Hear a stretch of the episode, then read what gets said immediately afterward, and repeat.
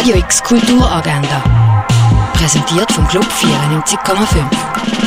Es ist Donnerstag, der 28. Januar und so geht Kultur digital.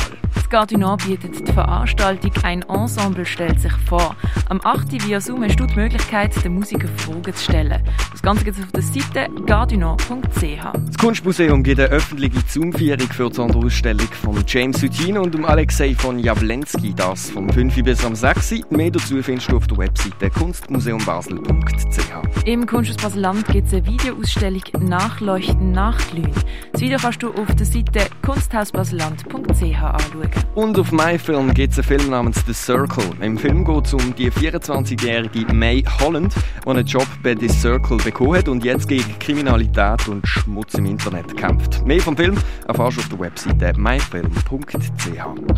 Radio X Kulturagenda. Jeden Tag mehr.